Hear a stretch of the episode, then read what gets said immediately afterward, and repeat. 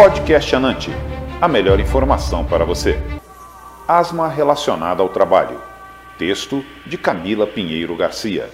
A asma é uma doença heterogênea, caracterizada por uma inflamação crônica das vias aéreas.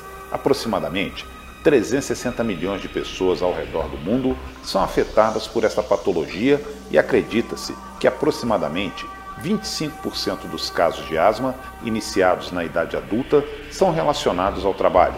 A asma relacionada ao trabalho é entendida como a asma causada e ou agravada por agentes ou condições próprias do ambiente de trabalho.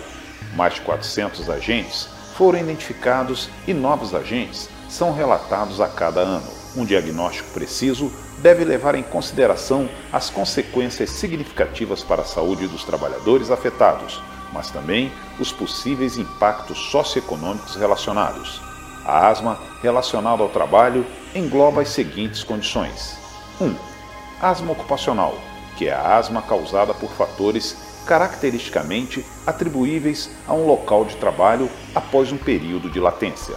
2 asma agravada pelas condições de trabalho, que é a asma pré-existente, sintomática ou não, que foi agravada ou recorreu devido a fatores presentes no local de trabalho.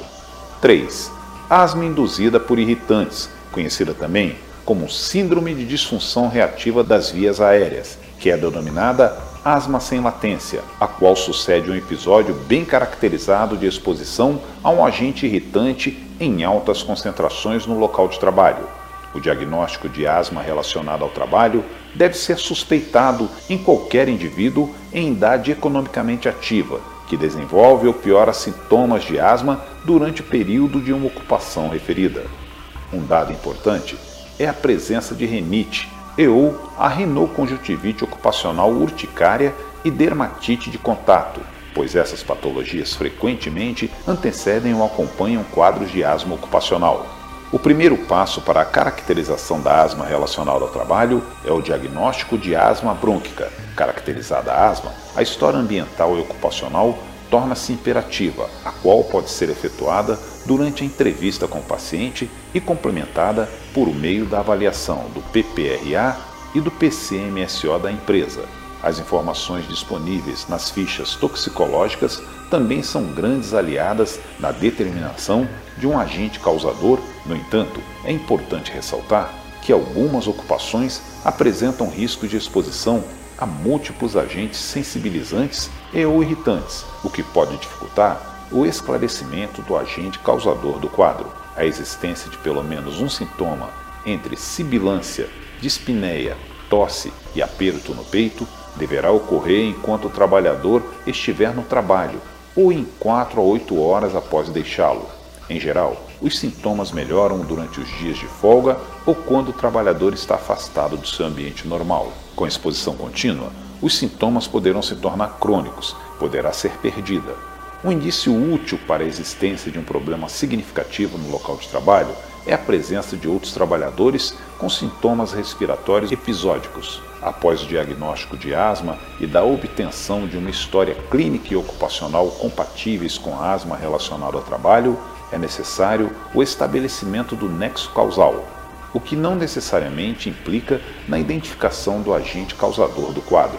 O método mais prático de estabelecimento do nexo causal é a realização de medicinas seriadas de pico de fluxo expiratório, o planejamento do registro das medidas de pico de fluxo deve levar em conta a história clínica. Em situações em que a exposição causa sintomas imediatos e há melhora nos finais de semana, os registros podem ser de duas semanas, com medições feitas em horários próximos, como por exemplo a cada duas horas, e curtos períodos de afastamento. Sintomas predominantemente noturnos, existe uma duração de curva maior, de 4 a 6 semanas, com três períodos de registro, como por exemplo, dois períodos de afastamento e um de exposição ou vice-versa.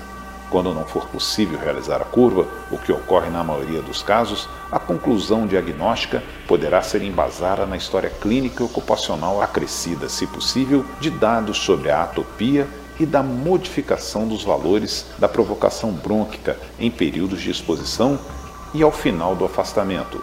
Uma queda no VF1 de pelo menos 15% em relação à linha de base para um mínimo de 6 horas após a exposição de uma reação asmática. Após a exposição ao agente suspeito, será sugestiva de uma reação asmática. A conduta médica ideal em casos de asma relacionada ao trabalho, notadamente a asma ocupacional, é o afastamento da exposição. Em casos da asma agravada pelas condições de trabalho, pode-se fazer uma tentativa de manter o paciente em atividade, diminuindo-se a exposição aos agentes agravantes do quadro.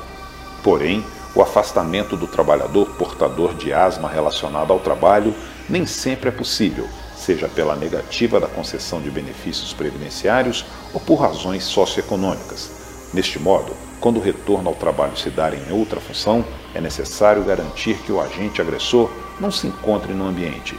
A prevenção de futura asma ocupacional deve ser considerada em todos os locais de trabalho em que já se tenham sido diagnosticados casos anteriores. A proteção dos trabalhadores pode ocorrer pela substituição dos agentes indutores de asma por outros materiais, pelo uso de sistemas de ventilação apropriados equipamentos individuais de proteção respiratória, bem como pela educação do trabalhador em relação aos procedimentos apropriados durante a execução da atividade laboral. Podcast Anante a melhor informação para você.